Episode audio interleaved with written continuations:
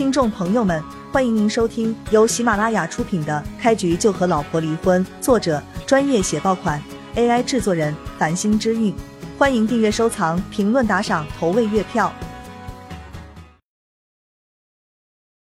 第一百七十二章，我自己的病，我最有发言权。当初王医生告诉过我，说我手术的成功率。只有两成不到，但是我用了吴神医的方子过后就痊愈了。你们还来找吴神医的麻烦，哪来的脸？徐母坐在病床上，神色十分激动，生怕刘云华等人冤枉了吴神医，引起他的不满。实不相瞒，你那个手术，如果是我主刀的话，的确只有百分之二十的成功率不到，但是。王传林副主任医师一句话没有说完，就被徐母给打断了。你也承认自己无法治好我的病，现在吴神医做到了，你们跑来兴师问罪，这算是什么？王传林没有再多言，而是看向了刘云华和叶璇两人，神色间问询的意味非常明显。他不确定自己是否应该将真相说出来。就在这个时候。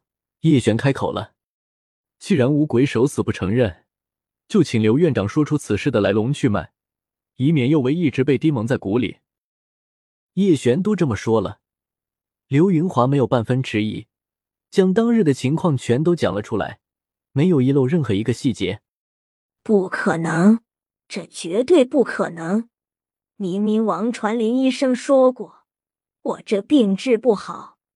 你们医院这是想要跟吴神医抢功劳，所以才编出这些谎言。徐母脸色涨红，指着刘云华等人说道：“吴鬼手倒是没有料到，徐母竟然对他的方子如此看重，都这个时候了还要站在自己这一边。他对坑走徐母那么多钱的做法，甚至都有后悔了。”刘院长将证据展示出来。叶璇也没有想到。徐母居然对吴鬼手如此信任，刘云华点头，吩咐张秘书一声：“去将手术当人的监控、用药表以及当班的护士全都找来。”是院长。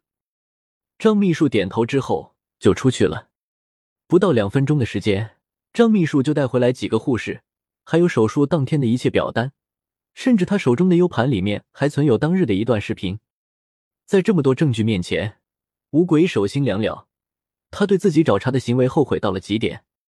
明明这件事都已经过去了，坑走了徐母八万多，难道不好吗？偏偏还要跳出来让人揭穿自己，这不是搬起石头砸了自己的脚？你还有什么可说的？刘云华冷冷质问吴鬼手。对于吴鬼手这种人，刘云华非常反感。他在医院里面胡乱给病人开药，如果病人吃出来什么问题，最后不还是医院承担责任吗？我五鬼手支支吾吾，不知道该说什么了。站在五鬼手身旁的金兰，却在这个时候开口说道：“就算你们给徐阿姨做了手术，但是你们却无从确认徐阿姨身体好转究竟是无神医药方的功劳，还是你们手术的效果。”金兰这句话，让五鬼手抓住了救命稻草，脑海中猛然一亮。说的不错，你们只是给徐母做了手术而已，真正让徐母恢复健康的，是我给她开出来的方子。五鬼手拍着自己的胸部，十分自信的说道。叶璇没想到五鬼手竟然这么无耻，他冷笑道：“你还真是不见棺材不落泪，我今日就要让你心服口服。”刘院长。给吕老打个电话，让他来医院一趟。其实以叶璇的性格，遇到吴鬼手这种胡搅蛮缠的人，他通常都是一巴掌打飞。不过眼下是在病房里面，而且有徐幼薇在一旁看着，他自然不能用太过暴烈的方式解决问题。叶先生，请稍等，我这就给吕南康打电话。刘云华当然知道叶璇说的是谁，整个南州。也只有吕南康对中药材的研究最透彻，让他来证明五鬼手方子无效是最权威的办法。十多分钟过去，吕南康出现在病房中。老刘，叶先生，你们都在啊？不知找我过来有什么事？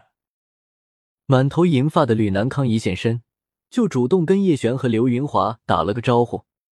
徐幼薇看到这一幕，内心恍然，心想：难怪昨天吕老要各位关照自己，看来这一切都是叶璇的功劳。叶璇这个人，真是让徐幼薇越来越看不透了。吕老不用这么客气。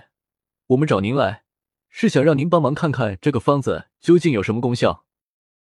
叶璇说着，将药方递给了吕老。吕南康扫了一眼药方，发现有种莫名的熟悉感。就在这时候，他眼角的余光看到了徐有为，当时就明白了这是什么情况。以我六十多年的从医经验来看，这一张方子没有任何效果。上面的药材虽然名贵。但是组合在一起，却没有任何独特的功效。吕南康如实做出了自己的判断。